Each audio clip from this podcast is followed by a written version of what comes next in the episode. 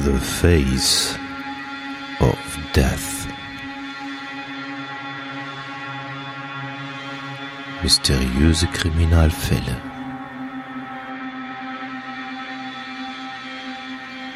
Der Podcast.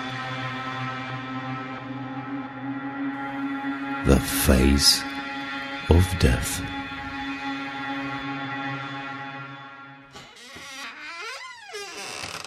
Hallo und herzlich willkommen zu einer neuen Folge Face of Death. Hier ist Bella und da sitzt der Hatti. Hallo. Hallo, einen wunderschönen guten Abend. Etwas ungewohnt auf einen Donnerstag.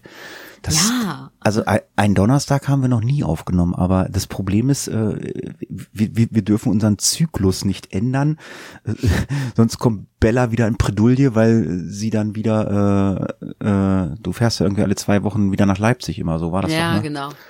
Deswegen Also haben wir, wir, irgendwie, wir mussten diese Woche aufnehmen. Es geht nicht an. wir müssen diese Woche aufnehmen. Äh, Somit hat, somit hat Bella aber auch, auch weniger Zeit äh, fürs nächste Skript, wobei man sagen muss, für dieses Skript, was Bella geschrieben hat, da hat sie sich ganz wenig Zeit für genommen. Und ähm, also wir sind schon mal ganz vorsichtig. Äh, das wird mit Sicherheit nicht unsere kürzeste Folge. Nee, ich glaube auch.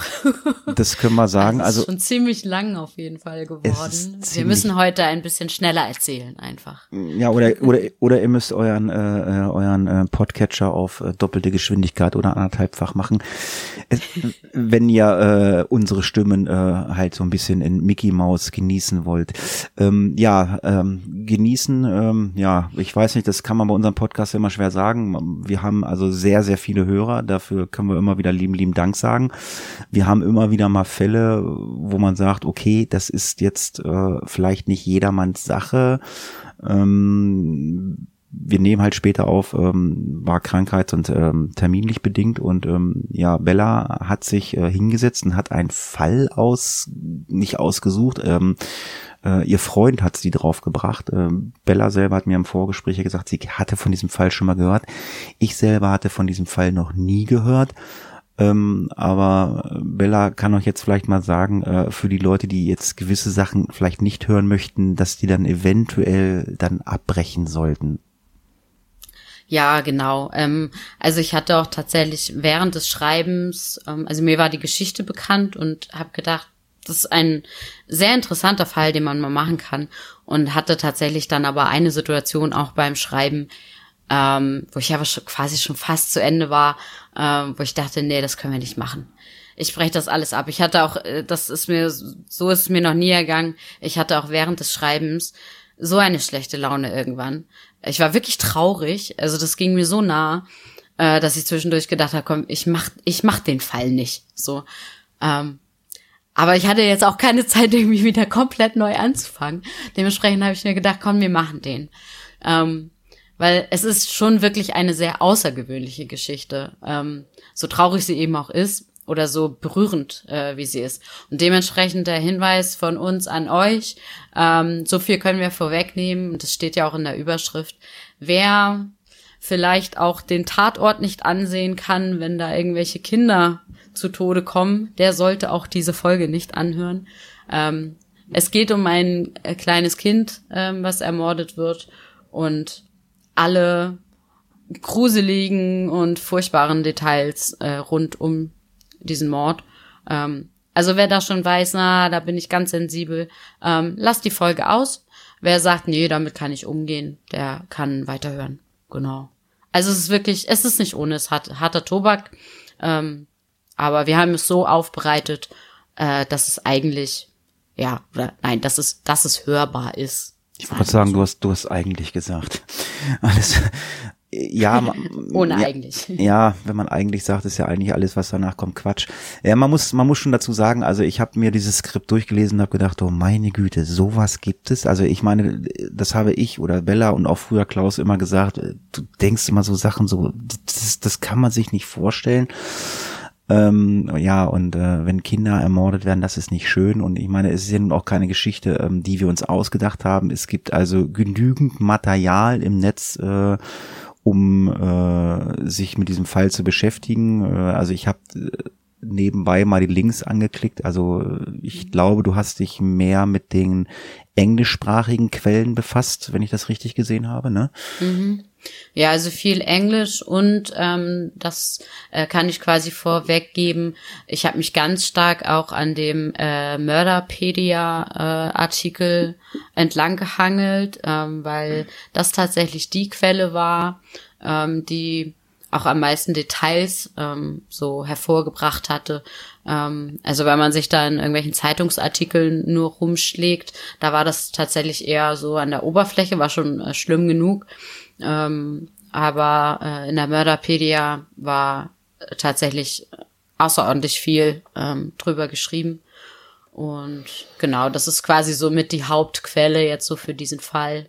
Ähm, von hm. Es gibt ist, also wir haben ja auch einen Link für äh, ein, äh, eine Doku oder eine Verfilmung oder was auch immer im Beitrag. Ich muss dazu sagen, genau. ähm, ich wollte mir das nicht angucken.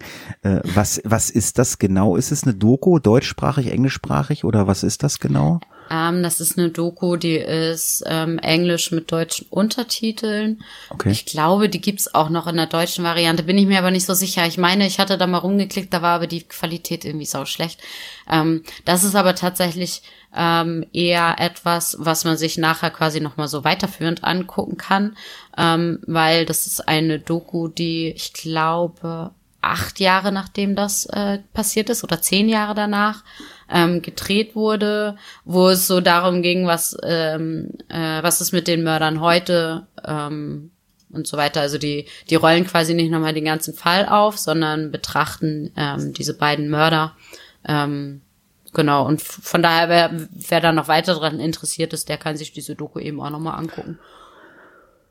Vielleicht werde ich das dann auch mal machen. Aber wir haben jetzt, glaube ich, lang genug ähm, drumherum geredet. Äh, die Leute oder Fans oder Hörer, die jetzt gerne unseren Podcast hören möchten und mit dem Thema äh, kein Problem haben, werden wir jetzt äh, ja in den Podcast ähm, hinein begleiten oder er begleitet uns mit und wer sagt, das ist jetzt nicht mein Thema, ja, wir sind nicht böse, wenn ihr abschaltet, wir können es einfach äh, durchaus verstehen und ich sage einfach mal, Kinder, die zu Mörder wurden, wir hören erstmal in den Fall hinein.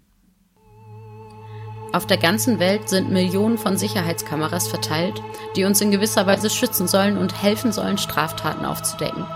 Viele dieser Kameras hängen in Geschäften und Einkaufszentren, um zum Beispiel Ladendiebstäbe äh, Diebe zu überführen.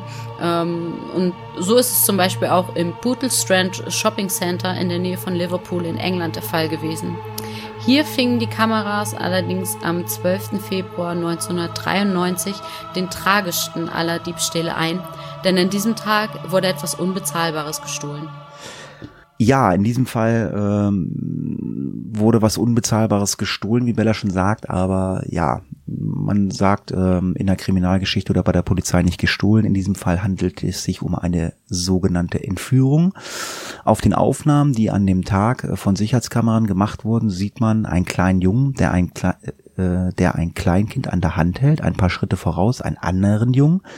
Man denkt, hier bummeln zwei größere Geschwister durch ein Shoppingcenter, an der Hand ihren kleinen Bruder. Niemand der drei sah, dachte zu dem Zeitpunkt, dass es sich hier um eine herzzerreißende oder um einen herzzerreißenden Mord der britischen Geschichte direkt vor ihren Augen abspielt. Also jeder, der dieses, diese Situation gesehen hat, und wir werden es auch in diesem Podcast hören, ähm, diese Situation äh, war auch nicht äh, Geschehenes äh, äh, nur in diesem Shoppingcenter. Man hat diese drei halt öfter mal gesehen und man hat sich nicht immer unbedingt was dabei gedacht. Ähm, aber ja, wie sich das dann Ganze zugetragen hat, äh, da kommen wir dann später zu. Aber wir spulen mal ein bisschen zurück, wenige Stunden zuvor. Denise Bulger ließ ihren kleinen Sohn James nie allein. Überall, wo sie hinging, nahm sie ihren Sohn mit. Sie verlor ihr erstes Kind während der Schwangerschaft. Demnach ist man wahrscheinlich als Mutter dann vielleicht noch mehr getrimmt und sagt, okay, ich passe auf mein Kind auf. Das, das ist bei Eltern so. Also ich, ich selber bin ja keine Mutter, ich bin äh, Vater, aber ich denke mal, ähm, das ist so, so, so, so, so ein inneres Ding, ähm, das, das, das ist mein eigenes Fleisch und Blut, da passt man auf und ähm, demnach wollte sie natürlich auch nicht, dass ihrem Sohn was zustößt. Ähm, James war ihr einziges Kind und sie behielt ihn also absolut immer im Auge oder auch in ihrer Nähe ihr kleiner Junge, der nächsten Monat dann drei geworden wäre, hatte große blaue Augen, ein strahlendes Lächeln und dunkelblondes Haar. Also quasi wie Hattie. ja, ich habe auch, ich habe auch, na, obwohl ich jetzt, ja, ob ich jetzt, ja, ja nicht Ist schön, aber, äh, nee, aber, ähm, ja, na gut, dunkelblondes Haar, okay, ja, aber ich habe blaue Augen und blondes Haar.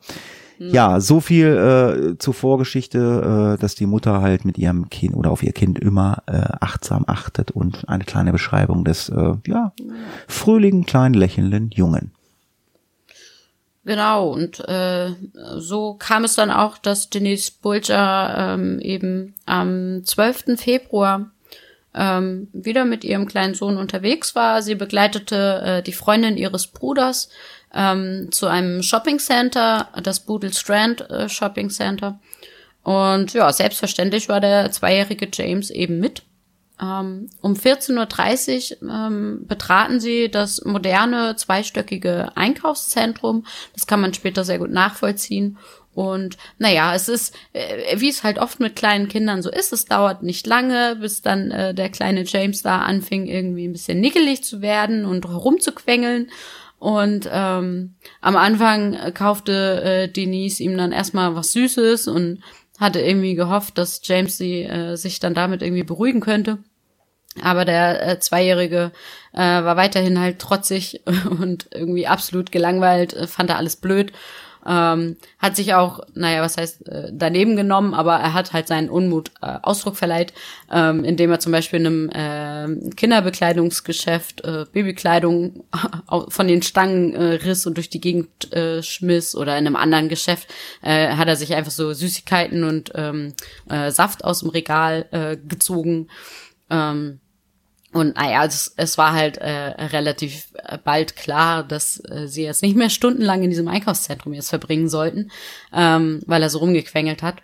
Und äh, so hatten sich die beiden Frauen dann eben entschieden, bald wieder zu fahren.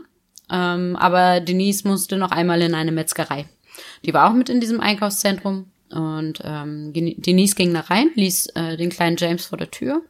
Ähm, wohl wissend, dass ja auch ihre Freundin Nicola äh, noch da draußen äh, stehen würde ähm, und hatte sich dann eben, ja, quasi nichts weiter gedacht. Das war so mit das erste Mal eigentlich, dass sie ihn so wirklich aus den Augen äh, gelassen hatte. Und ja, sie ähm, gab dann ihre Bestellung auf und ähm, äh, später konnte man dann noch äh, oder hat man noch erfahren, dass äh, Nicola währenddessen auch noch den kleinen James gesehen hatte, der wohl irgendwie vor der Tür des Metzgers mit so einem Zigarettenstummel da irgendwie rumspielte und den durch die Gegend kickte. Ähm, war also irgendwie alles gut und die Mutter bestellt. Ähm, es dauert erst ein bisschen länger, weil irgendwie ging was durcheinander da mit der Bestellung. Und irgendwann hat sie dann ihre Bestellung, dreht sich um und James ist weg. Wie vom Erdboden verschluckt. Ähm, sie guckt sich draußen um, sie rennt wieder rein, fragt die anderen Kunden, äh, fragt Angestellten, ob sie James gesehen hätten und sagt eben auch immer wieder, ich war doch nur ein paar Sekunden in der Metzgerei. Ich drehte mich um und er war weg. Also das, das rief sie mehrfach und ja, hat eben verzweifelt ähm, ihren Sohn gesucht. Ja, wir wechseln jetzt mal den Schauplatz, äh, weil am äh, gleichen Morgen äh, verließ der zehnjährige John Venables äh, sein Haus in äh, Merseyside, um zur Schule zu gehen. Doch kaum vor der Tür heraus ließ John seine Schultasche in, in einem seiner Lieblingsverstecke liegen. Er sah äh, Robert Thompson und die beiden beschlossen gemeinsam, die Schule zu schwänzen ja, in dem Alter ist das vielleicht nicht ungewöhnlich. Ich kann mich an meine Kindheit erinnern. Ich glaube, wir haben sowas auch schon mal gemacht. Und äh, warum soll das nicht in England so sein? Ja, nichts, dass sie was etwas anderes zu tun hätten, aber sie schwänzten öfter mal zusammen die Schule und vertrieben sich die Zeit im nahegelegenen Einkaufszentren. Sowohl John als auch Robert äh, hassten die Schule, in der sie beide eher ja sogenannte Außenseiter waren. Und dann hat man scheinbar in der damaligen Zeit nicht wirklich Lust gehabt, in die Schule zu gehen. Vielleicht wurden sie gehänselt, man weiß es nicht. Ja, auch an diesem Freitag gingen sie zum Bottle Strand Center, wo sie sich öfter aufgehalten haben. Während sie durch das Einkaufszentrum schlenderten und durch die Geschäfte streunerten, da merkten sie äh, so, äh, äh, dass es so ein paar unaufmerksame äh, Verkäufer gibt. Oh, ja, und ein, in einem unbeobachteten Moment haben sie dann irgendwelche Artikel dann einfach mitgehen lassen. Also quasi, sie haben Ladendiebstahl begangen. Ja, und das nicht zu knapp. Ja, aber wie das äh, so bei den Jugendlichen scheinbar war früher, schien das überhaupt keine Rolle zu spielen, was sie stahlen. Äh, Hauptsache, äh, was weiß ich, ich nenne es mal, der Kick war da. Sie lungerten an den Kasten herum und steckten alles ein, was sie in Reichweite hatten, sobald die Verkäufer irgendwie beschäftigt waren. Sie stahlen Batterien, Farbe, Stifte, Bleistifte, eine Trollpuppe, Robert sammelt das Rolle, also in dem Fall hat er sich mal was geklaut, was er gebrauchen kann, aber ja, Stifte, Farbe, ich weiß es nicht. Süßigkeiten, klar, mögen äh, Jungs auch gerne und viele andere Dinge. Sie beschäftigen sich mit anderen, unter anderem mit, mit einem Spielzeugsoldaten, spielten mit ihm auf der Rolltreppe und warfen ihn bewe die beweglichen Stufen hinunter. Also ja, haben halt ähm, Döniken gemacht oder dummes Zeug gemacht. Ja. Ähm, ich weiß jetzt nicht, ob man mich jetzt hier versteht, oder was Döniken ist, das, aber bei uns sagt man Döniken. Ähm, also haben dummes Zeug gemacht, haben halt einfach äh, ja ihre Langeweile vertrieben. Äh, ja, und da schmeißt man halt auch mal so einen kleinen Spielzeugsoldaten die Rolltreppe runter. Sie haben viel von dem, was sie äh, genommen haben, einfach weggeworfen. Ja, haben wir gesagt. Ich meine, Batterien, Farbe brauchten sie nicht. Ab und an, wie gesagt, auf der Rolltreppe mit irgendwas gespielt.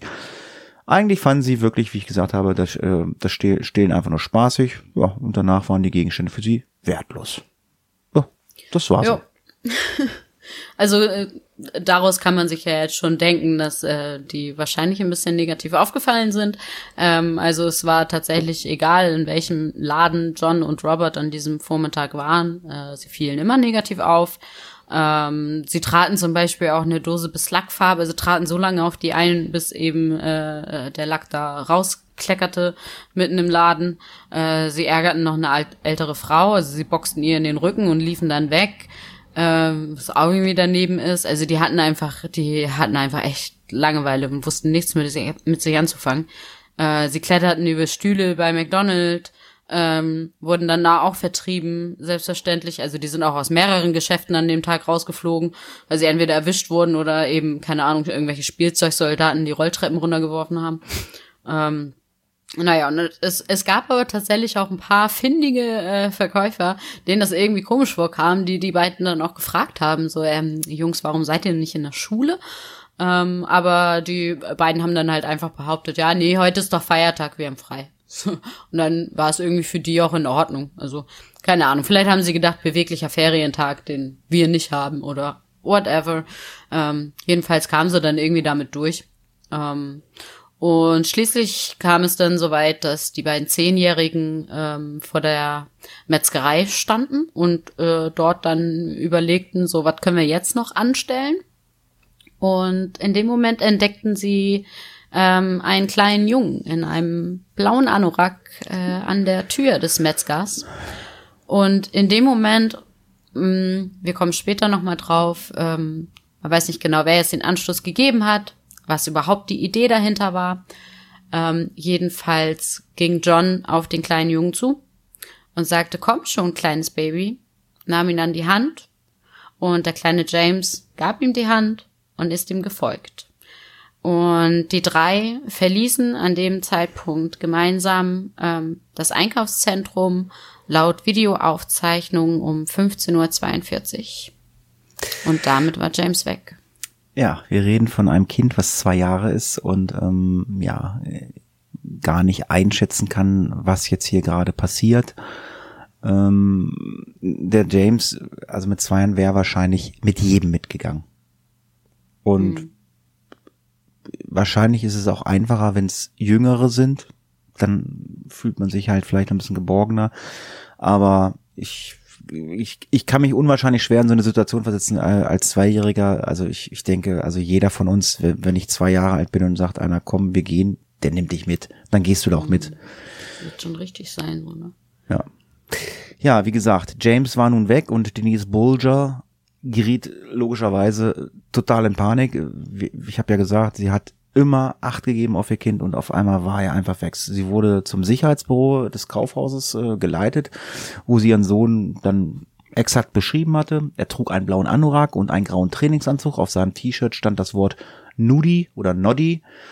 Auf seinem blauen Wollschal war ein weißes Katzengesicht. Das Sicherheitspersonal war nicht beunruhigt. Es war absolute Routine. Die Namen, und Beschreibung der verlorenen Kinder über die Lautsprecher zu melden, aber dieses Mal sollte niemand das Kind auffinden und zur Mutter bringen.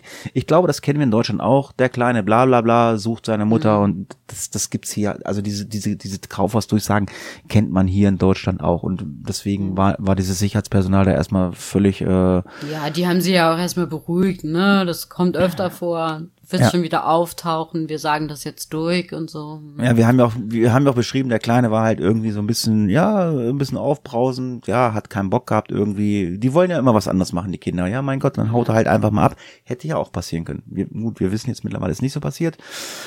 Ja, Denise und Nicola durchsuchten dann selbst äh, eigens die Geschäfte nochmal und meldeten sich später erneut beim Sicht bei den Sicherheitskräften. Aber von James fehlte immer noch jede Spur. Um 16.15 Uhr riefen sie äh, dann die Polizeistation in äh, Marsh Lane an, um das Kind als vermisst zu melden. Also lange genug gesucht, das Kaufhaus abgeklappert, Kind ist weg. Also ist auch auf Durchsagen ist nichts passiert. Ähm, ich meine, ich kenne das selber, die Situation, dass ich äh, schon mal einkaufen war und sehe da irgendwelche allein Kinder und wenn dann Durchsagen waren, also ich kann mich glaube ich so erinnern, ich habe sogar auch schon mal irgendein Kind irgendwo zu, zu so einem Stand hingebracht, ja. Aber allerdings muss ich sagen, äh, zwei Jahre, äh, nee, das, die waren dann, was weiß ich, sechs oder sieben. Aber die, die sind dann aber auch, ähm, sage ich mal, in dem Alter schon kommunikativer sagen, ich habe meine Mama verloren. Ja. Wird ein zweijähriges Kind, das wird schon schwierig. Ja, währenddessen haben John und Robert äh, das Einkaufszentrum längst verlassen und gingen die Stanley Road hinauf. Sie trugen das Kleinkind, das weinte und völlig aufgelöst war, ja, bei sich. Sie sprachen immer wieder laut mit James, so dass er um, das Umstehende äh, das auch hören konnten. Geht es dir gut? Dir wurde gesagt, du sollst nicht weglaufen. Also die haben da also für die umstehenden Leute, die da vorbeiliefen, ja so eine kleine Show abgeliefert, so damit da ja keinem irgendwas auffällt. Ich meine, wir haben ja gerade gehört, das waren so, ich, ich nenne sie mal so zwei kleine Rabauken. Ja, mal gucken. Man kann so ein bisschen dummes Zeug machen. Warum soll man nicht mal dummes Zeug machen mit einem kleinen Jungen? Ne? Ähm, Später werden wir erfahren, das macht man auf gar keinen Fall. James weinte und wollte natürlich zu seiner Mutter, aber die Jungen ignorierten das Ganze. John hielt stets die Hand des Jungen, während sie liefen. Sie gingen hinunter zum Kanal unter eine Brücke zu einem etwas abgelegenen Bereich. Dort waren sie so ein bisschen alleine. John und Robert scherzten darüber, James ins Wasser zu schubsen. Puh, ist ja einfach ein kleines Kind, schubsen wir ins Wasser. Der kann ja, ja nicht quasi wie mit dem Spielzeug vorher, ne? Ja, also die äh, haben es also Zu keinem Zeitpunkt haben sie ihn als etwas anderes betrachtet als ein ja, Spielzeug. Das, die haben ein zweijähriges Kind sich genommen und äh, ja, ein Spielzeug, was sich wehrt. Ach, das ist vielleicht auch noch ein bisschen reizvoller und ähm, ja, und äh, es schreit rum, es gibt Töne von sich. Ähm. Ja, das Kind, was sie dort ja, entführt haben, so kann man es ja nennen, äh, war für sie ein Spielzeug. Es war am Kanal, als sie James zum ersten Mal dann äh, auch wehtaten. Einer von ihnen, also jeder gab später dem anderen Schuld, klar, keiner will es gewesen sein, aber das, ja, das kenne ich aus meiner, das kenne ich bei mir früher auch. Irgendwer hat dummes Zeug gemacht und irgendwie waren wir alle in einem Boot und der warst, du warst, naja, immer so das Gleiche. Ja, und sie haben dann James hochgehoben und haben ihn, jetzt wird es erstmal ein bisschen makaber, ich das erstmal gelesen habe, gesagt, so, what? Sie haben ihn auf den Kopf fallen lassen. Jetzt muss man sich mal vorstellen, man nimmt das Kind hoch, also äh, es ist jetzt hier nicht ganz genau äh, beschrieben wie, aber ich gehe mal ja, davon aus, sie werden, werden ihn an die Füße hochgehoben haben und werden ihn, es steht auch keine Fallhöhe, aber sie haben ihn halt einfach hochgehoben auf den Kopf fallen lassen. Also ich, äh, ich bin ja nebenbei im Rettungsdienst, ähm, ich kenne mich so ein bisschen auch mit Anatomie aus. Ich gehe mal davon aus, also er hat dann ja noch gelebt, die Fallhöhe wird nicht so groß gewesen sein, aber. Äh, naja, es sind Zehnjährige, ne? Aber es wird ausreichend gewesen sein. Also. Ja, auf jeden Fall äh, haben sie ihnen das erste Mal wehgetan. Ja, gelangweilt von ihrem, hier steht's auch äh, im Skript, äh, von ihrem neuen Spielzeug ließen sie den weinenden Jungen einfach am Kanal zurück. Eine Frau sah James, nahm aber an, dass er zu ein paar Kindern in der Nähe gehörte und machte sich keine weiteren Gedanken. Und das ist für mich der Punkt. An diesem Punkt, diese Frau äh, sieht einen jungen Wein heulen alleine und äh, man kann mit Sicherheit auch einschätzen, wie alt und da ist keiner, dann gucke ich zumindest mal, was ist da los. An diesem mhm. Punkt hätte man das Ganze sofort beenden können und ja, wir würden gar nicht diesen Podcast machen. Ja. Und wir werden ja noch an mehrere solche Punkte kommen, wo man sich denkt, ach, Ja, aber das- aber jetzt wäre doch auch noch eine Möglichkeit gewesen. Das- und das- wäre auch aber noch eine Möglichkeit gewesen. Das war aber so für mich so äh, die, ja, das ist beste, so das Erste, ne? die beste Gelegenheit. Ja, genau. Also wie gesagt, äh, John und Robert hatten sich dann ja kurz von ihm ähm, quasi äh, entfernt, getrennt, hatten sie ihn, ihn da ja alleine weinen sitzen lassen. Ähm, warum auch immer, drehten sie sich aber bald wieder zu ihm um und gingen zurück zu James. Ähm, sie sagten dann wieder, komm schon, Baby. Also sie haben halt immer nur Baby äh, genannt, äh, gesagt. Ähm, und ja, nichts Böses ahnt, stapfte dann also Clem James äh, mit seinen großen blauen Flecken jetzt mittlerweile schon und äh, Schnitten an der Stirn und so weiter, seinen ähm, Peinigern, muss man ja fast sagen, hinterher. Ähm, sie bedeckten während des Fußmarsches ähm, den Kopf des Kindes mit der Kapuze vom Anorak, so dass zumindest die Wunde, er hatte so eine Schürfwunde an der Stirn, dass das ein bisschen verdeckt war.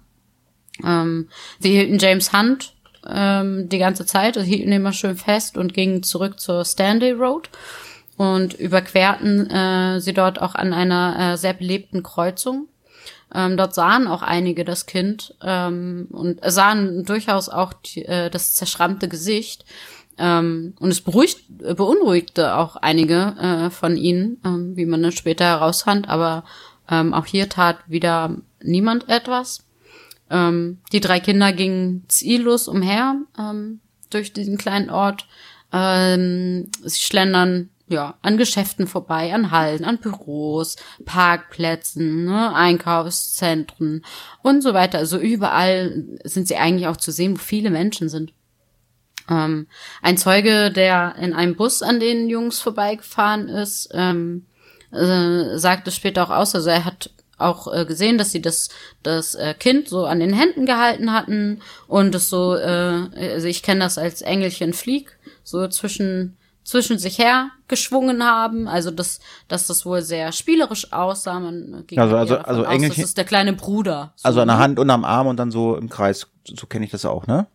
Ja, also rechts und links ein Erwachsener, das Kind in der Mitte und dann schwingst du den so nach vorne durch. Ach, ja, ja, ja. Ma- genau, weißt ja, du, ja. machst so an, Ja, ja. Anlauf, eins, zwei, drei, hey. Mhm. Genau. So, solche Spielchen haben sie dann irgendwie mit denen gemacht. Ähm, und dementsprechend ist man eigentlich von einer, ich sag mal, normalen Situation ausgegangen. Also da, ne, die, die sind irgendwie zwei ältere Geschwister mit ihrem kleinen Bruder. So.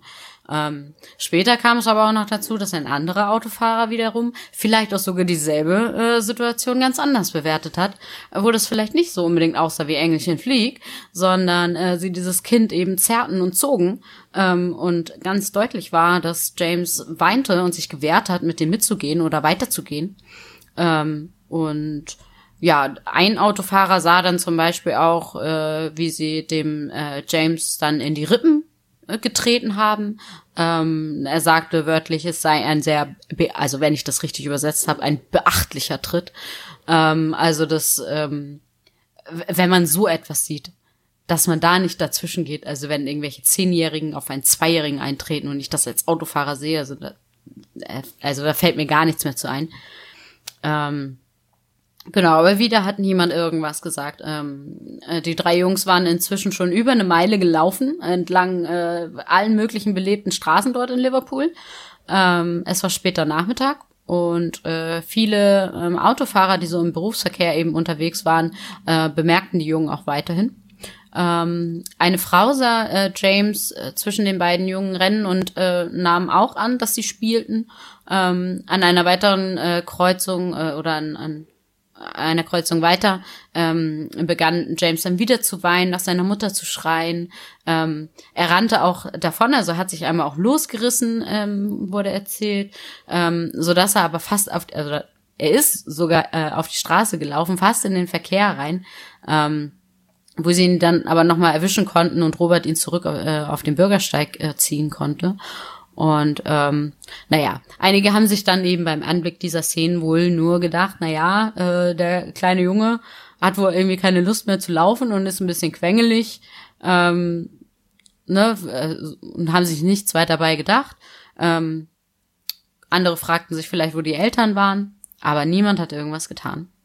Ähm, schließlich hatten die dann äh, soweit die Faxen dicke, ähm, weil er ja auch versucht hat, da auszubüchsen, ähm, dass sie den James ähm, an äh, Beinen und am Oberkörper ähm, quasi festgehalten getragen haben und ihn dann auf äh, ein grasbewachsenes Plateau in der Nähe von so einem Stausee, äh, wo sie eben gerade waren, also sie sind ja ziellos gewesen, da wollten sie nicht mit Ziel hin, aber da waren sie eben gerade ähm, und trugen ihn dann eben dahin ähm, dort äh, hatten sie sich dann auf diese Stufen gesetzt und hatten James so zwischen sich gesetzt.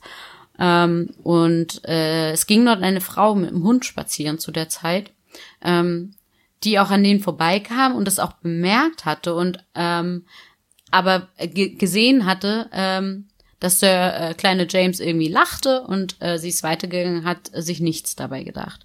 Kurz darauf aber ähm, sah eine andere Person, wie äh, John James geschlagen hat, ähm, ihn auch packte und heftig schüttelte. Und äh, aus irgendeinem äh, mir wieder unerklärlichen Grund verschloss auch diese Zeugin äh, ihre Augen vor dieser Szenerie und es wurde abermals nicht eingegriffen.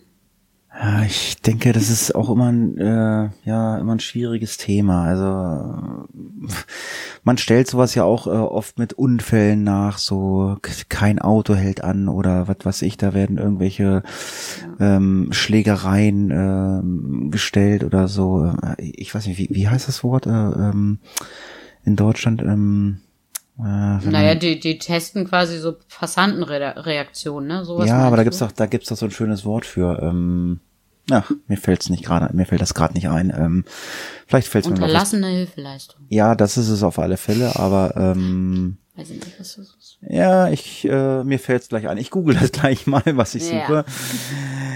Äh, ja, auf jeden Fall kurz darauf bemerkte eine ältere Frau die drei und äh, auch, dass James offensichtlich verletzt war. Sie näherte sich ihnen und fragte, ob sie helfen könne. Die macht nämlich das Richtige. Die beiden Älteren sagten, wir haben ihn gerade am Fuße des Hügels gefunden und taten so, als würden sie ihm helfen wollen. Die ältere Dame sagte den Jungs, sie sollen ihn zur Walton Lane Police Station bringen. Die wäre gleich die Straße weiter runter und beschrieb, äh, also sie hat in denen dann auch den Weg, äh, den Weg noch beschrieben. Die Verletzung des kleinen äh, Jungen beunruhigen, äh, beunruhigte sie aber trotzdem. Also sie war sich da also nicht ganz sicher, was da jetzt los ist sie zeigt ihnen ganz klar den Weg äh, zur Polizei und beobachtet aber ungläubig, wie sie äh, in eine völlig andere Richtung rannten, also und zwar genau in die entgegengesetzte Richtung. Sie schrien nach, aber sie kehrten nicht um. Als sie, als sie dort stand, unsicher war, was sie tun sollte, sagte eine andere Frau, die Jungen zu, dass sie die Jungen zuvor auch gesehen hatte, dass James gelacht hatte. Sie glaubte, dass das Kleinkind in Ordnung sei. Es war wahrscheinlich unerfahrene Brüder, die einfach auf ihren jüngeren Bruder äh, aufgepasst haben und ja, die wissen nicht, was sie tun und äh, vielleicht sind sie auch einfach verängstigt jetzt irgendwie und ja, also sie sie hat das so ein bisschen leicht runtergespielt, die andere Frau und ja, damit ist dann die ältere Dame dann auch abgerauscht und ja, Später in der Nacht sah die Frau die Nachricht von dem vermissten Kleinkind im Fernsehen dann aber. Sie rief dann sofort die Polizei ein und erzählte ihnen von, den, von der Begegnung und, und wünschte ja, dann doch, dass sie was getan hätte, weil ähm, sie jetzt ja sich ein schlechtes Gewissen eingeredet hatte und ähm, ja. Ja, ihr Bauchgefühl war schon ganz richtig, ne? Ja. Ähm, hätte sie da mal was getan. Naja. Mhm.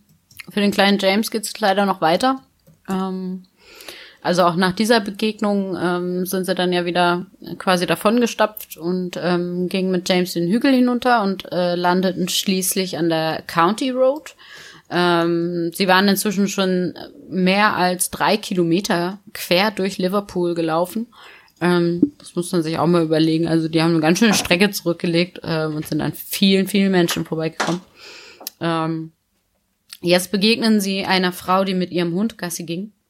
Ähm, sie startete die Jungen an, weil sie sich irgendwie wunderte, hä, zwei Jungs mit Kleinkind und fragte, was denn los sei, weil sie auch die Wunden gesehen hatte.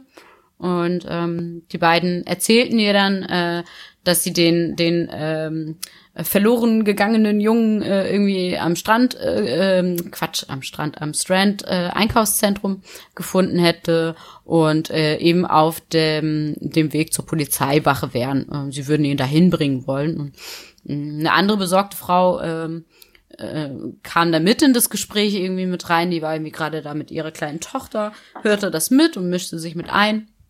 Und ähm, die beiden ähm, bin ich mir jetzt nicht sicher, ob sie die auch schon im Shopping Center gesehen hat oder ob sie einfach nur aus der, ähm, also ob sie das mitgehört hat quasi, dass sie meinten, ja, wir haben ihn dort gefunden.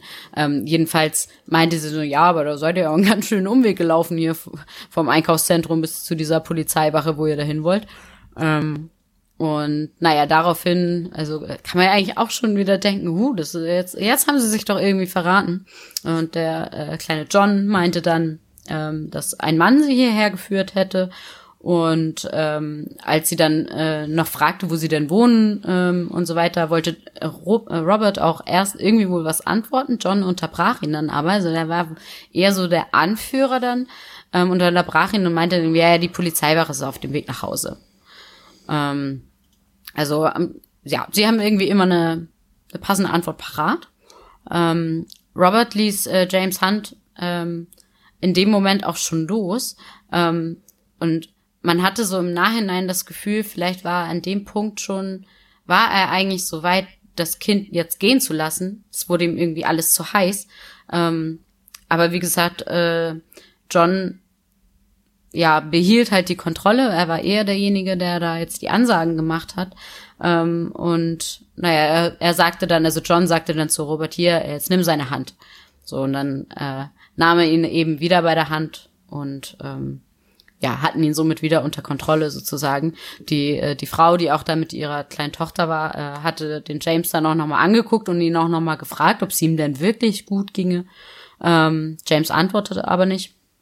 Und ähm, John bestand eben darauf, dass sie jetzt die nächste Polizeistation schon finden würden und ähm, sich um den kleinen James kümmern würden. So, und ne, wir wollen jetzt dann auch mal los, so ungefähr. Ähm, die Frau spürte aber irgendwie, äh, die hatte wohl auch wieder irgendwie so ein Bauchgefühl, dass hier irgendwas nicht ganz richtig läuft. Ähm, und hatte dann ähm, eben angeboten, also dadurch, dass es jetzt auch schon langsam dunkel wurde, ähm, und sie das Gefühl hatte, die beiden Jungs waren irgendwie nicht ehrlich, ähm, dass sie die ähm, drei eben ähm, begleiten würde zur Polizeistation.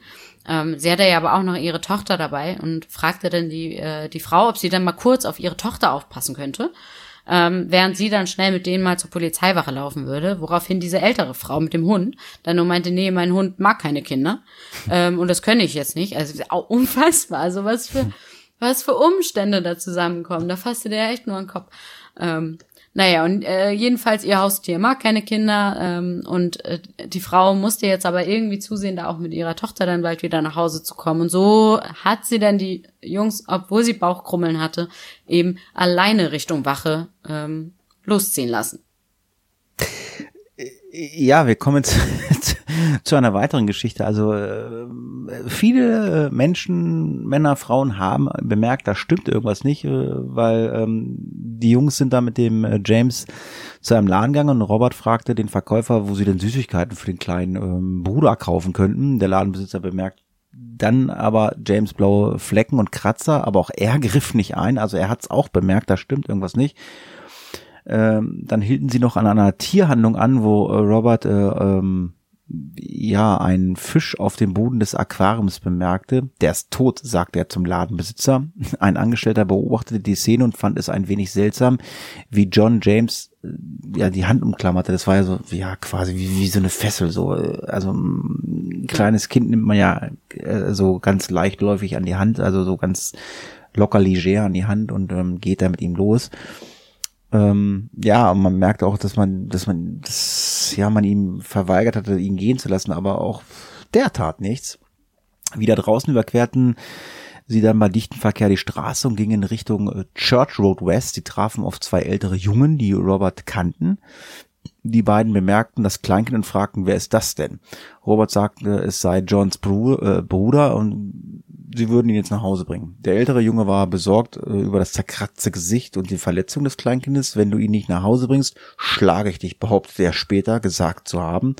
John und Robert gingen weiter. Sie kamen an ja, Eisenbahngleisen vorbei und hielten an. Auch hier kamen einige Leute vorbei und sagten später aus, sie hätten gehört, wie einer der Jungen laut sagte, ich habe es satt, auf meinen kleinen Bruder aufzupassen. Ich habe ihn die ganze Zeit nach der Schule bei mir. Also man merkt schon, da werden Aussagen getroffen. Also wir wissen ja jetzt. Äh, also, ja, die spielen so ein richtiges Theaterstück. Ja, also wir, sind sie voll drin in ihrer Rolle. Ja, ja. Ihr merkt schon, also äh, man spielt allen Leuten, die äh, die begegnen, äh, das ist unser kleiner Bruder und wir machen jetzt hier mal äh, ja die Show. Ich werde meiner Mutter sagen, dass ich mich nicht mehr um ihn kümmern werde. Sie ging in eine Gasse und jemand erinnerte sich später daran, dass er da mal wieder James lachen gesehen hat. John und Robert bespaßten James und spielten mit ihm. Es war jetzt etwa 17.30 Uhr, also das Ganze hat sich da irgendwie so in zwei, zweieinhalb Stunden abgespielt, was wir gerade erzählen. Und so langsam wurde es dämmerig. Das Polizeirevier war zu, ihr, zu, ihrer, zu ihrer Rechten. Roberts Haus war zur Linken. Sie hätten die Möglichkeit gehabt, hier noch alles wieder in Ordnung zu bringen, ohne sich strafbar zu machen. Und ähm, John und Robert haben sich dann leider für was anderes entschieden ja, jetzt geht's quasi nochmal richtig ins Eingemachte. Ähm, es ist jetzt so, äh, dass die beiden eben nicht den Weg wählen und ihn zurückbringen, sondern ähm, mit dem äh, James schließlich zu diesen Eisenbahngleisen ähm, in der Nähe von so einem äh, alten Bahnhof, dem Walton and Anfield Bahnhof und äh, der Polizeiwache Walton Lane, also so in der Mitte ungefähr, ähm, ähm, ist so eine Stelle, wo auch öfter tatsächlich mal ähm, Kinder sich aufhalten, Kinder spielen. Ähm, ist so für so ein bekannter Platz da irgendwie an den Eisenbahngleisen. Ähm, da sind sie dann eben auch hingegangen und ähm, man kann es nicht mehr hundertprozentig rekonstruieren, warum sie jetzt so gehandelt haben, ob sie keinen Ausweg mehr sahen, ob sie jetzt dachten, jetzt haben wir so lange ihn entführt, jetzt wird es Ärger geben oder was auch immer dazu geführt hat. Ähm, es kommt jetzt schließlich dazu, dass sie ähm, den kleinen James jetzt hier bis zum Tode körperlich äh, misshandelten. Ähm, bevor sie dann James dort zurückließen, schwerst verletzt, ähm, legten sie dann seinen kleinen Körper über die Bahngleise und beschwerten dann seinen Kopf auch nochmal mit Schutt und mit so einem Ziegel, meine ich, Ziegelstein, ähm, in der Hoffnung, dass eben ein Zug kommen würde ähm, und ähm, ja sein Tod dann eben wie ein Unfall aussehen könnte.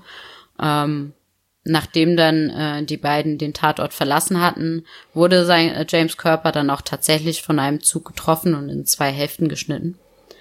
Ähm, das war ja jetzt quasi diese Szenerie, die jetzt abgelaufen ist, war ja in der Öffentlichkeit jetzt noch nicht bekannt. Es war jetzt erstmal nur so, dass James Verschwinden eben das Thema der lokalen Abendnachrichten war. Ähm, alle waren irgendwie auf den Beinen, versuchten dieses Kind zu finden. Und ähm, ja, nach Aufforderungen eben in den Abendnachrichten äh, meldet sich eben auch einige Zeugen bei der Polizei, die eben ne, diese drei Jungs an dem Tag gesehen hatten. Also man hatte sehr schnell sehr viele Anhaltspunkte. Ähm, viele glaubten, sie hätten das Kleinkind in Walton gesehen. Andere äh, berichteten, dass sie das, den Jungen am Kanal gesehen hätten, ähm, was auch dazu führte, dass die Ermittler am nächsten Morgen da das, äh, das Wasser äh, gründlich untersuchen wollten. Also die wollten dann einmal mit Tauchern in den Kanal gehen. Ähm, die Polizei verhörte auch die Eltern, also äh, Ralph und Denise Bulger. Ähm, das ist ja auch so bei Entf äh, vermissten Fällen, ähm, dass gerade so das nahe Umf Umfeld erstmal in Betracht gezogen ähm, wird, einfach aus Erfahrung, ähm, weil die viel oder sehr oft ähm, mit dem Verschwinden dann irgendwie was zu tun haben. Die konnten auch die, den kompletten Tag äh, der Eltern auch rekonstruieren bis zu dem Zeitpunkt von James äh, Verschwinden, aber ähm, naja, es, es war jetzt eine äh, routinemäßige Überprüfung der Eltern, aber die konnten eben schnell feststellen, dass die Spuren eben nicht in diese Richtung deuteten und auch nicht die Indizien, die Zeugenaussagen und so weiter. Also ähm, der Verdacht gegen die Eltern wurde ganz, ganz schnell schon fallen gelassen, noch in der Nacht. Ähm, bereits in derselben Nacht auch ähm, sahen sich die Ermittler noch die Sicherheitsvideos an aus dem Shopping Center ähm, die da aufgenommen wurden, eben in der Hoffnung, äh, einen Hinweis auf den Entführer zu bekommen. Ähm, die, ihre Aufmerksamkeit beim Betrachten dieser Bilder ähm, ähm, ja, richtete sich besonders auf einen Mann äh, mit Pferdeschwanz. Das hatte den Hintergrund, dass wohl eine Zeugin angerufen hatte und der Meinung gewesen war, äh, sie hätte ein äh, kleines Kind, was auf die Beschreibung passt, eben mit einem älteren Mann gesehen, der einen Pferdeschwanz hat. Ähm, naja. Und ach so, sie, sie hatte, glaube ich, sogar noch gesagt, dass sie, äh, dass der wohl im Einkaufszentrum auf mehrere Kinder zugegangen sei oder irgendwie sowas. Ne? Naja, dementsprechend waren die dann irgendwie da auf der Suche nach dem Mann mit dem Pferdeschwanz. Ja, wir wissen ja wirklich, wie es abgelaufen ist und das hat sich auch relativ schnell herausgestellt, dass James mit zwei Jungen mitgegangen ist und nicht mit einem Mann mit Pferdeschwanz. Ungläubig stellten die Ermittler fest, dass sie nicht mit einem älteren Pädophilen äh, es zu tun haben, sondern mit zwei kleinen Jungen, die selbst noch Kinder waren. Wir reden ja von zehn Jahre äh, alten Kindern. Die beiden älteren Jungen zu identifizieren war aufgrund der geringen Auflösung dieser Kameras äh, ja, schier unmöglich, war nicht möglich. Die Kleidung des Kleinkindes auf den Bildern entsprach aber äh, genau der Beschreibung, die die Mutter von James äh, ja hinterlassen hatte. Das sagte ja, das ist mein Kind. Sie spielten das Band immer wieder ab und sahen entsetzt zu, wie James zum Ausgang ja, einfach mitgeführt wurde. Was ich sagte, ja, den hat man genommen und der wäre mit jedem mitgegangen. Mit ziemlicher Sicherheit. Am nächsten Morgen durchsuchten Taucher dann den Kanal, weil man geht natürlich erstmal den Sachen nach, oh, gut, was ist in der Nähe, was kann sein. Andere Suchtrupps äh, zogen los, um nach James äh, ja, in, äh, im Inneren des Landes zu suchen. Wälder, Felder, alles wird bei solchen Suchaktionen ja immer durchstreift. Die Polizei gab dann die Videosequenzen äh, der Jungen an die äh, Medien weiter, die im Fernsehen ständig äh, gezeigt wurden. In den Zeitungen erschi äh, erschienen sie dann auch. Also ich nehme an, das wird dann ja Fotos gewesen sein. Mhm. Äh, sie hofften dann damit zumindest irgendwie, dass man die Jungs erkennen würde, aber leider war, den war ja das Gesicht der Jungs so verschwommen, dass es fast jeder, jedes Kind hätte sein können. Man hätte sagen können, du, du, du, du. Jeder hätte sein können, weil man hat einfach kein klares Gesicht erkennen können. Ähm, die Mutter von Ann Thompson aber fragte Robert sofort, ob er, auf, äh, ob er das auf dem Video sei. Sie guckte sich das an und sagte so, hm, war sich nicht sicher. Er leugnete es ähm, und Ann machte sich Sorgen, vertraute ihre Ängste einem Freund an und drohte sogar damit, zur Polizei, äh, also ihn zur Polizei zu bringen. Mhm. Ja, also, sie hatte irgendwie das Gefühl, sie hätte ihn da erkannt. Das, ja, äh, das ist so ein Mutterinstinkt vielleicht, ne? Ja. Am Sonntagmorgen schließlich bemerkte ein Zugführer etwas auf den Gleisen liegen. Also man muss ja dazu sagen, also wir sind jetzt bei der Geschichte, okay, Kind ist weg und äh, Videos werden veröffentlicht in den Medien, äh, ja, aber der Leichnam von James war zu dem Zeitpunkt ja noch nicht gefunden, aber am Sonntagmorgen schließlich bemerkte dann ein Zugführer auf den Gleisen, dass da irgendwas lag, das sah, sah aus wie eine Puppe. Zuerst schien es ihm total ungewöhnlich und Nachbarschaftskinder legten dort ja öfter mal irgendwas auf die Schienen. Ja, Kinder spielen halt auch gerne in der Bahn. Aber nachdem er dann an das vermisste Kind gedacht hatte, rief er an diesem Abend die Polizei an. Ja, und das äh, ist auch quasi fast äh, zeitgleich. Also irgendwie im Laufe dieses Sonntags ähm, entdeckten auch äh, vier Jungen beim Spielen dort äh, James Leiche auf den Schienen. Ähm, zuerst dachten sie irgendwie, es wäre eine Katze. Ähm, und dann dachten sie, es wäre eine Puppe, als sie dich da dran gegangen sind. Und naja, als sie dann eben weiter hingegangen sind Richtung Gleise, ist den Jungs dann eben auch sehr schnell klar geworden, was das wirklich ist. Und ähm, die Polizei wurde sofort informiert. Äh, die Ermittler haben unverzüglich alle sich nähernden äh, Züge gestoppt. Ähm, seine Kleidung, also James Kleidung, äh, die von der Taille nach unten entfernt worden war, wurde in der Nähe seines Kopfes abgelegt. Also dort hat man die gefunden. Sein Unterkörper war komplett nackt. Seine Unterwäsche war stark mit Blut getränkt. Ähm, in der Nähe äh, der Fundstelle fand die Polizei auch eine äh, schwere Eisenstange, ähm, die auch wiederum mit Blutflecken übersät war. Ähm, viele Ziegel und Steine mit Blut. Ähm, sie fanden Batterien in der Nähe des Körpers, ähm, auch eine Dose blaue Farbe. Und ähm, ja, man stellte eben fest, dass James schwer äh, am äh, Kopf und Hals geschlagen worden war. Er hatte Brüche und Schnitte, Prellungen, äh, die durch ja Schläge mit schweren und stumpfen Gegenständen ähm, ja oder äh, von Schlägen mit stumpfen Gegenständen herrühren mussten. Ähm, also auch hier war man eigentlich schon sehr schnell auf der richtigen Fährte. Das kann jetzt hier irgendwie nicht der Zug gewesen sein. Ähm, man, es war sehr klar, dass das äh, Ursachen, äh, also dass, dass die Ursache hier irgendwie sowas wie diese Eisenstange zum Beispiel ähm, eben ist. Ähm, auf einer äh, seiner Wangen ähm, erkannte man auch schon so einen leicht gemusterten blauen Fleck, ähm, der auf den Abdruck eines Schuhs hinweisen konnte oder hinwies. Ähm, und naja, obwohl es jetzt erstmal keine schlüssigen äh, Beweise irgendwie für einen sexuellen Übergriff äh, gab, glaubten äh, die Forensiker und die Ermittler dort vor Ort ähm, erstmal, äh, dass ähm, ja einige Verletzungen unterhalb der Taille eben verdächtig waren und sexueller Natur waren. Und dadurch, dass er auch ausgezogen war untenrum, hat man eher so in die Richtung ähm, ja sexueller Missbrauch, ähm, sowas gedacht.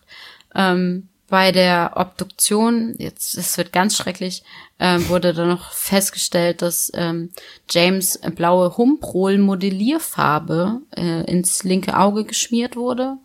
Ähm, das muss auch, als er noch lebte, passiert gewesen sein. Ähm, seine Peiniger traten ihn, schlugen ihn. Ähm, sie legten Batterien in seinen Mund. Sie folterten ihn allgemein entsetzlich. Also was diesen beiden zehnjährigen Jungs da eingefallen ist. Mein lieber Schwan. Ähm, also die, die haben wirklich schlimmste Dinge mit James angestellt. Und ähm, ja, der, der Schädel von James wies dann bei der Obduktion zehn Schädelfrakturen insgesamt auf, ähm, die definitiv von einer Gewalteinwirkung eben herrührten. Ähm, der Pathologe von diesem Fall konnte später aber nicht mehr so mit Sicherheit sagen, welche dieser Verletzungen dann nachher wirklich zum Tod geführt hatte. Das Einzige, wo er sich eben sicher war, ist, dass er nicht vom, vom Zug getötet wurde, sondern ähm, dass er ähm, vorher bereits starb. Was man aber auch äh, sicher sagen konnte, ist, dass die Jungs ihn noch lebend dort zurückgelassen haben. Also ähm, der kleine James ist quasi gestorben, nachdem seine Mörder abgerauscht sind und noch bevor der Zug kam.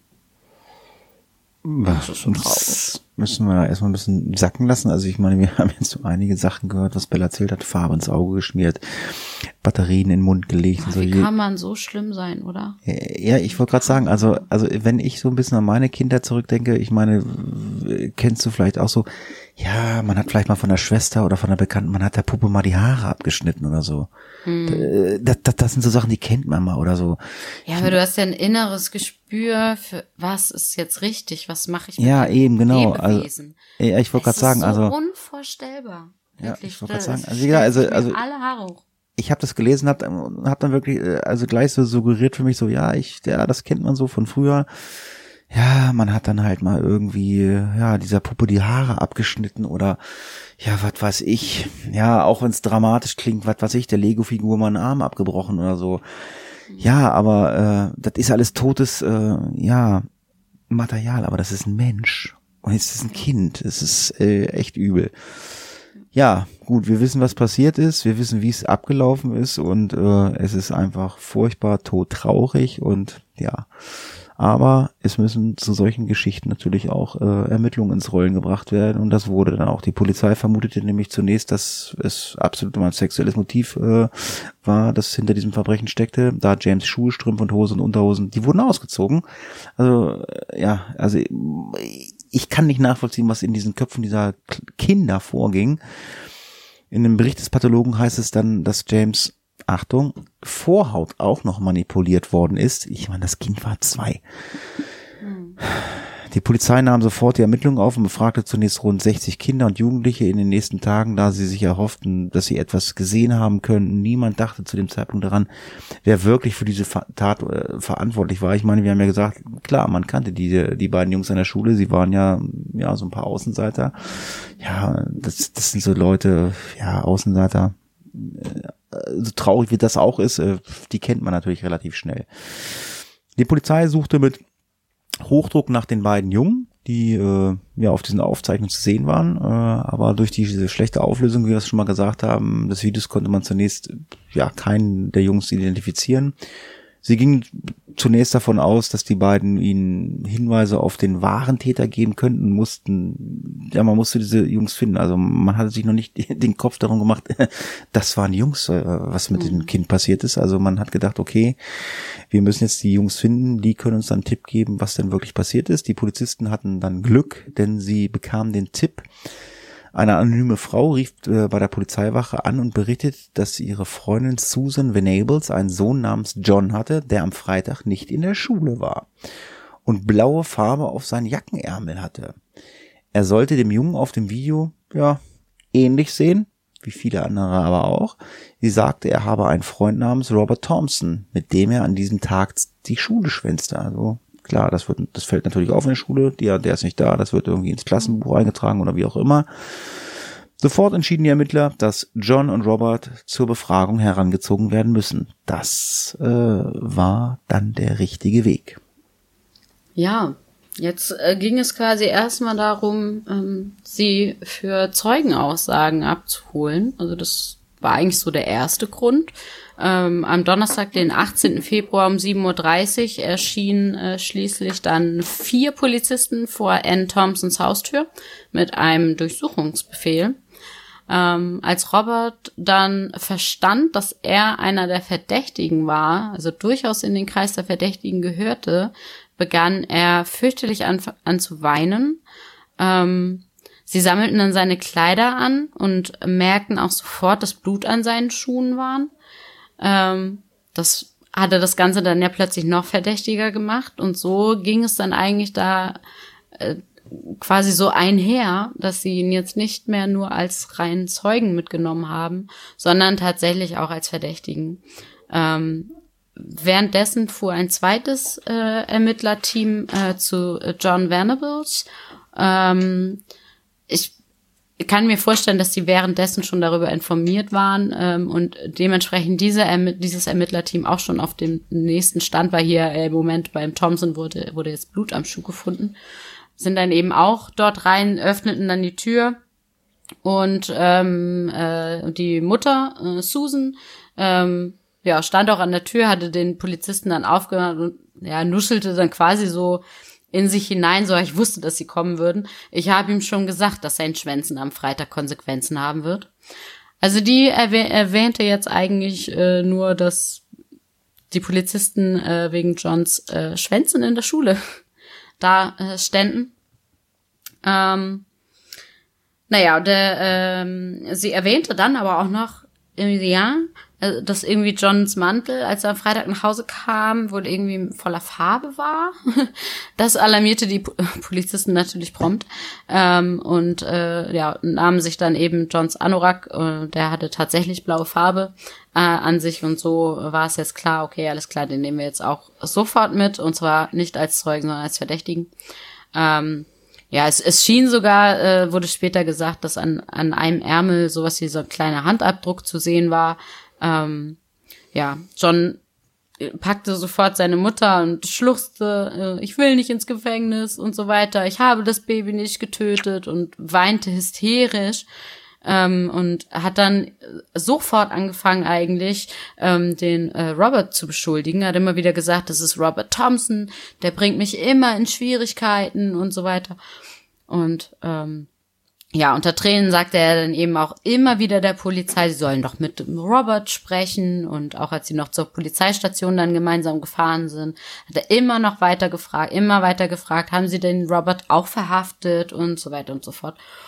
Und naja, trotz dieser heftigen Redaktion, die ja sowohl John als auch Robert gezeigt haben äh, auf die Ermittler, ähm, vermutete die Polizei immer noch nicht so wirklich, dass das jetzt die Mörder waren, die sie da haben, sondern sie verfolgten ja eigentlich immer noch nur diesen Tipp und es waren jetzt so ein paar Indizien und eigentlich konnte sich das noch keiner so wirklich vorstellen. Ähm, und zum anderen ähm, war es auch noch so, dass sie eigentlich davon ausging, ältere Jungs ähm, zu suchen. Weil nämlich auf den Videokameras, da ist man so schätzungsweise von 13-, 14-Jährigen ausgegangen. Ähm, Robert Thompson und John Venables waren ja aber zehn und sahen auch noch für ihr Alter ein bisschen jünger aus. Also die wurden so auf maximal zehn geschätzt. Ähm, von daher ist man irgendwie immer noch auch auf der Fahrt zum, äh, zum Polizeirevier davon ausgegangen, das sind jetzt noch nicht die Täter. Ja. Und äh, wenn man sich mal so selber an seine Kinder zurücksetzt, also ich jetzt zumindestens als Junge, als Mädchen wahrscheinlich eher weniger, ja, Polizei, uh, muss man immer artig äh, sein und so. Super spannend aber auch. Und ähm, ja, und ja, ist ja so. Jeder wollte früher Polizist oder Feuerwehrmann werden. Ja, und sowas. Oder Polizistin und Feuerwehrfrau. Ja, das kann ja auch sein. Ja, ich, ich weiß nicht, wie das bei den Mädels war, aber ich, ich weiß, wie es bei mir Immer obwohl- dieser Stereotyp. Nein, das hat ja damit nichts zu tun. Aber wie gesagt, also ich, also, gut, ich war jetzt nicht so ein Mensch, aber äh, man kennt das ja so, ne? Äh, Was weiß ich, fragst du kleine Kinder, was willst du werden? Der eine sagt, ich will Feuerwehrmann werden, der nächste sagt, ich will, der nächste sagt, ich will Polizist werden. Lokführer gibt's auch immer ganz viele. Ja, und John war auch so einer. Er war zwar verängstigt, äh, aber er war natürlich auch total fasziniert von dieser Polizeiarbeit. Als sie Johns Fingerabdrücke dann nahmen, fragte er nervös, wie die Fingerabdrücke denn funktionieren und wollte wissen, ob sie auch Robert Thompsons Fingerabdrücke nehmen würden.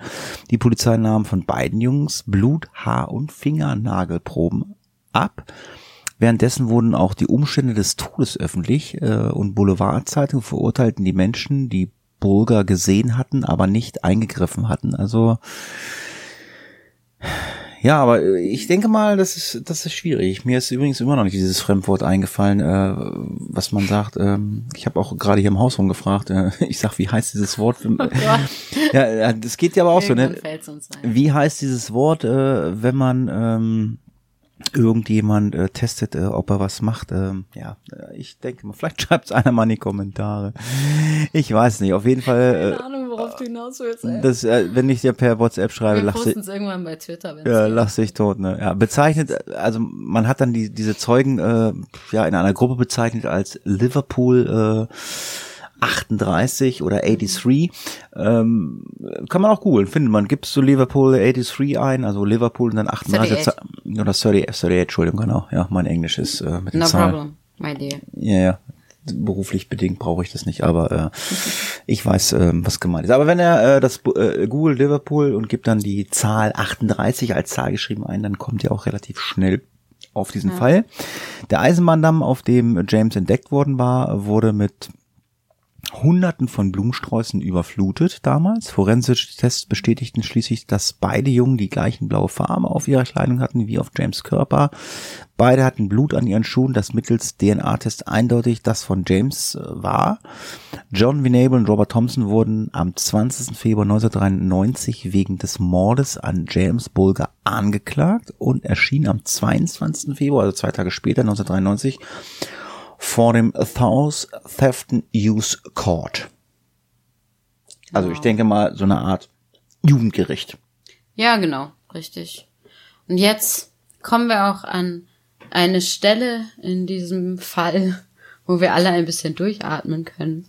Denn jetzt geht's endlich daran, dass ein Gerichtsverfahren kommt und ja, dass die beiden eben ähm, zur Rechenschaft gezogen werden. Ähm, nach ihrer Verhaftung, also ab Zeitpunkt der Verhaftung quasi von Thompson und Venable, wurden sie in den Medien eigentlich äh, nur noch als Kind A und Kind B äh, betitelt, ähm, um sie, um die Identität und um ihr Leben quasi zu schützen, weil wir haben ja gehört, wie viel die Medien damit involviert waren und das Ganze auch hochgekocht ist. Ähm, und so hat man dann auch während des gesamten Prozesses eigentlich immer nur von Kind A und Kind B gesprochen. Ähm, am Ende des Prozesses entschied der Richter, ähm, dass ihre Namen äh, veröffentlicht werden sollen, ähm, wegen der Art des Mordes und eben auch wegen der äh, öffentlichen Reaktion und also weil es eben einfach ähm, ja ein Interesse, ein, ein Interesse der Bevölkerung quasi daran gab. Ähm, von da an brach dann erneut ein Medienrummel ungeahnten Ausmaßes äh, über die beiden aus. Ähm, also spätestens jetzt wusste jeder, äh, wie diese beiden ähm, Kinder heißen, ähm, wer dessen Familien sind und ähm, die Hintergründe, das Leben der beiden Kinder. Es wurde ausführlichst alles in den Medien auseinandergenommen. Die ganzen Familien ähm, konnten eigentlich nicht mehr äh, normal weiterleben. Ähm, Bilder von den beiden kamen an die Öffentlichkeit. Ähm, also wenn man in Liverpool äh, von diesen oder nach diesem Fall fragt, wenn man von diesem Fall erzählt, haben eigentlich alle immer sofort diese beiden Kinderbilder äh, vor Augen, wo sie eben auf der Polizeiwache dort ähm, äh, fotografiert wurden. Das also wirklich sind so äh, zwei der wirklich bekanntesten Fotos ähm, überhaupt dort. Ähm, genau, und für die Familien war eigentlich auch kein normales Leben mehr möglich.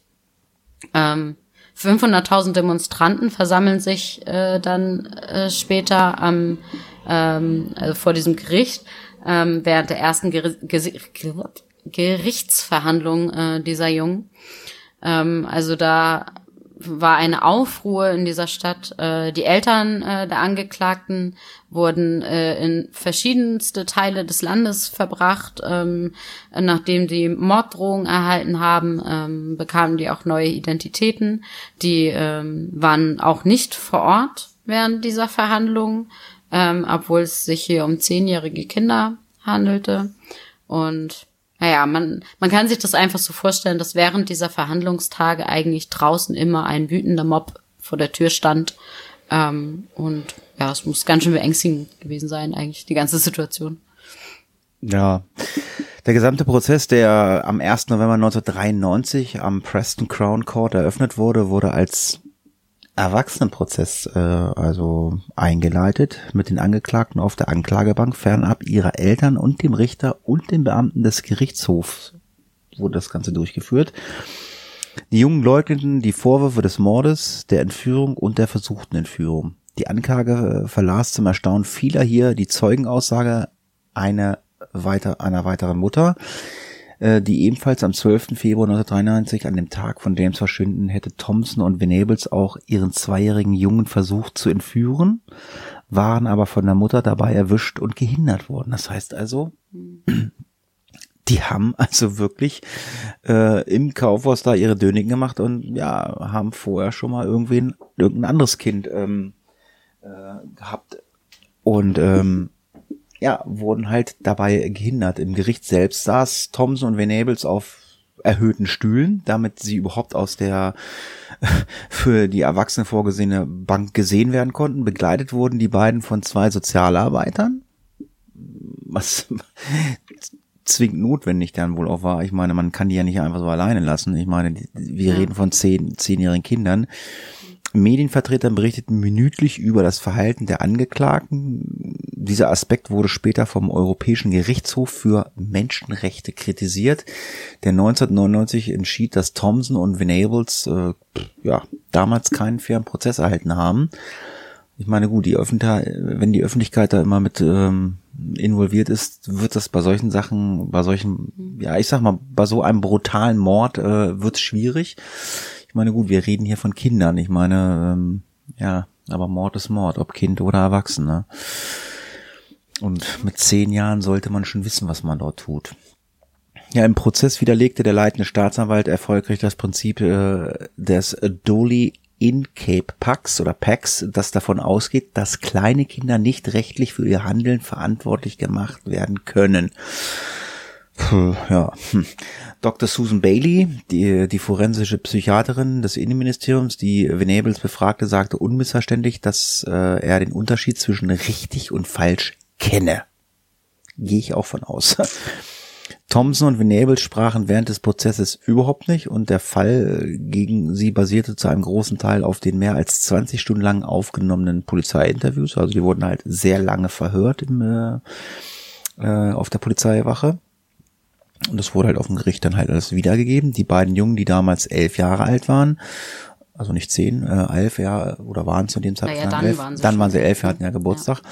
waren, wurden am 24. November 1993 am Preston Crown Court wegen Mordes für schuldig befunden und wurden zu dem jüngsten verurteilten Mördern des 20. Jahrhunderts. Ihre lebenslange Strafe sollten sie in einer demnach Jugendstrafanstalt absitzen. Der Richter dieser Verhandlung, Mordland, legte fest, dass sie mindestens acht Jahre hinter Gitter verbringen sollten. Aber es sollte auch vielleicht ein bisschen anders kommen. Ja, es gab dann, äh, wie gesagt, wir stellen uns jetzt nochmal den wütenden Mob vor. Äh, von denen haben sich dann einige nochmal engagiert und äh, ja, sich mit einer Petition für eine längere Haftstrafe äh, eingesetzt. Also die empfanden das als zu milde, auch wenn es eben Kinder waren. Ähm, die Redakteure der Zeitung The Sun ähm, übergaben damals eine Petition mit fast 280.000 Unterschriften an den ähm, Innenminister Michael Howard, ähm, um eben die Zeit, äh, die die beiden in Haft verbringen sollten, zu verlängern. Ähm, diese Kampagne war tatsächlich auch erfolgreich und im Juli 94 äh, kündigte Howard dann an, dass die ähm, Jungen für mindestens 15 Jahre in Haft behalten werden sollten, ähm, was eben zur Folge hätte, dass sie erst im Februar 2008 äh, dann auf frühzeitige Entlassung hofften konnten. Äh, da wären sie dann 25 gewesen. Ähm, 1997, also drei Jahre danach, wurde diese Entscheidung allerdings wieder vom House of Lords äh, revidiert ähm, und als äh, rechtswidrig ähm, ja deklariert ausgeschrieben. Ähm, im Oktober 2000, wieder noch äh, ein paar Jahre danach, wurde dann die Mindeststrafe für die beiden Täter äh, wegen guter Führung äh, wiederum auf acht Jahre verkürzt. Also wir sind jetzt wieder beim ursprünglichen Strafmaß von acht Jahren. Ähm, der oberste Gerichtshof und der Europäische Gerichtshof für Menschenrechte ähm, hatten inzwischen auch entschieden, dass es obwohl das Parlament ähm, Mindest- und Höchstfristen äh, für einzelne äh, Kategorien und Strafen festlegen kann, eben Aufgabe des äh, Prozessrichters ist, mit allen Beweisen und Argumente, äh, die die Strafanwaltschaft und auch äh, die Verteidiger ähm, eben ähm, die die, also mit denen die Mindeststrafen in einzelnen Strafsachen festzulegen und eben nicht äh, von, dass irgendwelche Politiker dafür zuständig sein dürfen, die irgendwelche Petitionen äh, absegnen und so weiter. Ähm, also war, war jetzt ein kilometerlanger Satz. Ich hoffe, ihr habt es verstanden. Ähm, also die haben dann wirklich nochmal äh, deutlich gemacht, hier, Leute, es ist Sache des Richters, so etwas festzulegen und nicht Sache ähm, eines Politikers ähm, oder einer Zeitschrift. Ja, ich sage, es ist, schwierig in so einem Fall, ähm, wenn die Medien äh, damit involviert sind, ähm, ja. da, dann kommt der Druck von der Druck von außen wird ja auch immer größer. Und ähm, ja, wir haben ja schon gehört, dass man ja gesagt hat, äh, dass da hier die Menschenrechte verletzt wurden und deshalb äh, legten die Anwälte von Thomson Venables 1999 beim Europäischen Gerichtshof ähm, ja, Berufung ein, weil der Prozess, wie gesagt, also gegenüber den Jungen also nicht fair waren, da sie ja zu dem Zeitpunkt absolut zu jung waren, um dem Verfahren überhaupt folgen zu können und einem und erwachsen und ein Erwachsenengericht zu verstehen. Ich meine, die sitzt, die haben da wahrscheinlich gesessen, man hat gesagt, so zack, zack, zack, zack, zack, so ist das. Ich meine, ich war noch nie in einer deutschen Gerichtsverhandlung. Ich meine, ich gucke viele amerikanische Gerichte, aber das wird in Deutsch, in Deutschland äh, in den Gerichtsverhandlungen nicht anders sein, als was man in amerikanischen Serien sieht. In Amerika geht es meistens nur um viel mehr Geld als in Deutschland. Ja, ist so. Aber ähm, das, das können die mit 10, 11 Jahren natürlich überhaupt nicht, äh, da, äh, die, die wissen gar nicht, also wenn, wenn da jetzt ein Anwalt sagt, äh, Einspruch, die wissen gar nicht, was das ist, sage ich jetzt mal so äh, äh, als salopp da gesagt. Und ähm, der Europäische Gerichtshof wies die Klage aber ab, da der Prozess äh, eine unmenschliche und erniedrigende Behandlung sei, bestätigte aber, dass aufgrund der Art der, des Gerichtsverfahrens eine faire Anhörung verweigert wurde.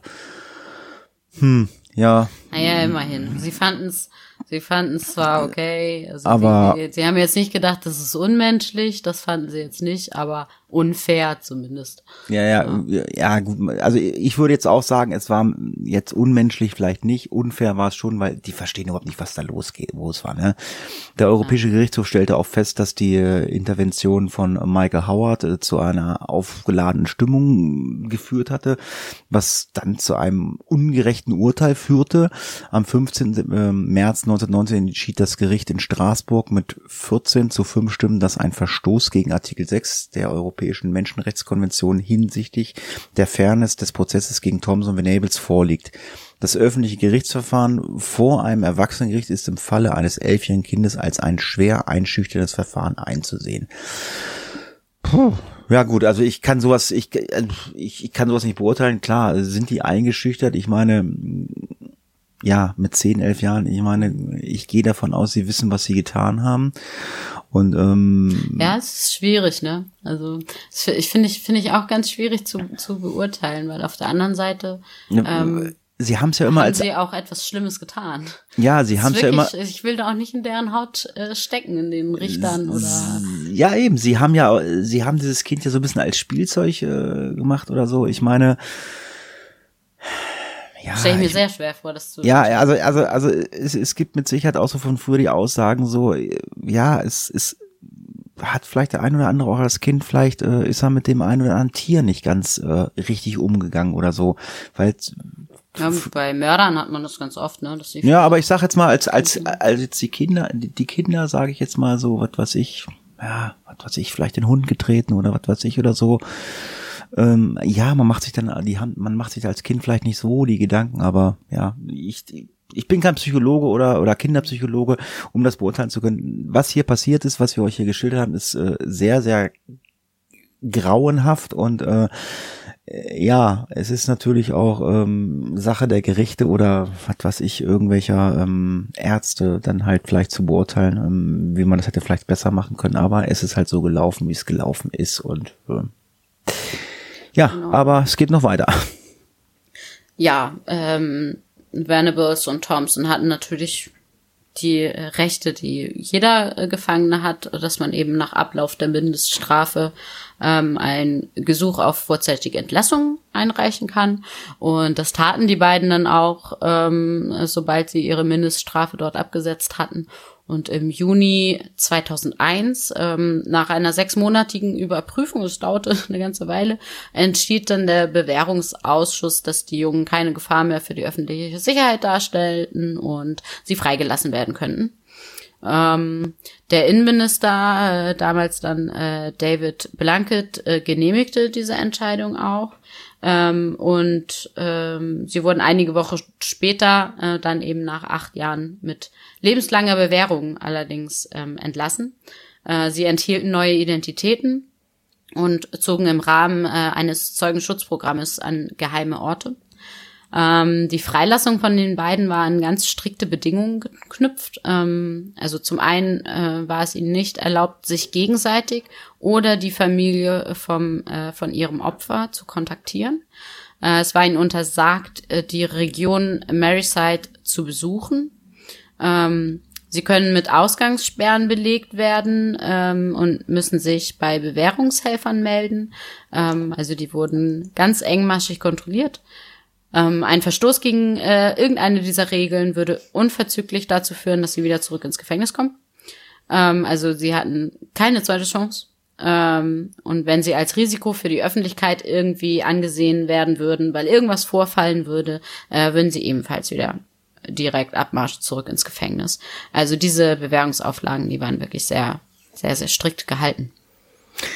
Ja, Auflagen gab es nicht nur für äh, die Verurteilten oder die jetzt frisch Entlassenen. es gab äh, eine einstweilige Verfügung gegenüber den Medien. Äh, nach dem Prozess äh, hat man das nämlich erteilt und Veröffentlichungen von Details über die Jungen äh, sollten somit verhindert werden. Die einstweilige Verfügung wurde nach ihrer Freilassung der beiden auf Bewährung beibehalten, so dass ihre neue Identität und Standorte nicht veröffentlicht werden konnten. David Blunkett äh, erklärte 2001, die einstweilige Verfügung wurde erteilt, weil es eine reale und große Gefahr äh, gibt, äh, dass das Leben äh, der Jungs gefährdet ist und, und das kann natürlich nur passieren, wenn die Identität bekannt wurde, also man weiß, wie sie jetzt heißen und wo sie jetzt leben. Selbstverständlich hielten sich nicht alle daran und so kam es immer wieder dazu, dass äh, Informationen über die Täter ja geleakt wurden. Also irgendwelche Unwahr Unwahrheiten äh, wurden erzählt oder Vermutungen wurden rausgeschüttet und wir wissen das ja, wenn ein Gerücht gestreut wird, an so einem Gerücht ist immer so ein Funken Wahrheit dran, das weiß man ja, also selbst wenn man das äh, in den eigenen Kreisen erfährt, also da kann das schon mal passieren. Die Manchester Evening News bekamen beispielsweise heraus, wo die beiden untergebracht waren und veröffentlichten die Informationen. Sie wurden zu einer sehr hohen Geldstrafe daraufhin verurteilt und Thompson und Venables wurden umquartiert. Es ist aber auch äh, keine signifikante äh, Gefährdung, Veröffentlichung oder Selbstjustiz gegen Thompson Venables danach erfolgt. Also ist denen nichts passiert. Trotzdem erzählte James Mutter Denise, wie sie 2004 einen Hinweis von einer anonymen Quelle erhalten hatte, der ihr half, Thompson zu finden. Als sie ihn sah, war sie ja wie gelähmt vor Hass und konnte ja, konnte ihm halt einfach nicht gegenübertreten. Also so geschockt war sie. Im April 2007 bestätigten Dokumente, die im Rahmen des Freedom of Information Act veröffentlicht wurden, dass äh, das Innenministerium 13.000 Pfund für eine einstweilige Verfügung ausgegeben hat, um zu verhindern, dass eine ausländische Zeitschrift die neue Identität von Thomson Venables preisgibt. Also es ist äh, also ich kann, es ist immer schwer nachvollziehen. Also ähm, ich denke mal, ja, ich kann verstehen, ähm, dass die Medien ein großes Interesse daran haben. Ich meine, äh, wir Menschen haben ja auch immer Interesse. Ähm, also äh, es geht ja auch immer bei solchen Sachen ähm, äh, öffentliches Interesse, besteht ja öffentliches Interesse dran. Aber ich meine, gut, sie wurden bestraft. Man kann sich jetzt darüber streiten, ob jetzt acht Jahre zu viel oder zu wenig waren. Und ja, man muss sich aber auch denken, okay, sie müssen natürlich geschützt werden, weil man kann ihnen ja auch nach dem Leben eventuell trachten und ähm, ja. der eine oder andere hatte vielleicht auch seinen Gedanken daran. Ähm, in England oder Liverpool zu dem Zeitpunkt, ähm, ja, gibt's wie in anderen Ländern keine Selbstjustiz. Verurteilt ist verurteilt, dann ist das so. Und ähm, im März 2010 wurde dann noch gefordert, das äh, Alter der strafrechtlichen Verantwortung in England von 10 auf 12 Jahren dann anzuheben. Die Spezialisten für Kinderkriminalität Maggie Ackerson sagte, dass die Mörder von James Bulger oder ein Programm hätten durchlaufen sollen. Also man hat da also äh, auch später noch drüber nachgedacht, äh, wie hätte was wie was wohl laufen sollen, aber ja, man versucht daraus zu lernen natürlich. Ja, ne? aber das ist ja immer so es muss erst was passieren und ähm, dann muss man erstmal, ich, ich meine, es war das erste Mal, ich meine, verurteilen man ein elfjähriges Kind, äh, das ein Kind ja. ermordet hat. Also ich, also wie du schon sagst, ich ah. möchte da, ich möchte da auch nicht die Justiz sein. Genau, also man, man versuchte zu lernen ähm, und ja, irgendwie in, äh, damit umzugehen und äh, die, die äh, Medien waren ja aber trotzdem noch weiterhin ein bisschen interessiert daran, an äh, was denn jetzt aus diesen Straftätern geworden ist. Ähm, auch darüber gibt's noch ähm, ein wenig etwas zu berichten. Ähm, das würde jetzt heute erstmal zu weit führen. Wir können so viel verraten, dass ähm, der Venables, äh, John Venables, äh, erneut zum Straftäter geworden ist. Äh, er hat sich an die Bewährungsauflagen nicht gehalten. Ähm, wer sich darüber nochmal informieren will, der sei gerne angehalten, nochmal die Doku sich anzugucken ähm, oder eben selber äh, im Internet ein bisschen zu recherchieren. Ähm, das ja, das äh, über, übersteigt jetzt quasi jetzt diesen Fall an sich. Äh, da könnte man wahrscheinlich nochmal eine eigene Folge zu machen.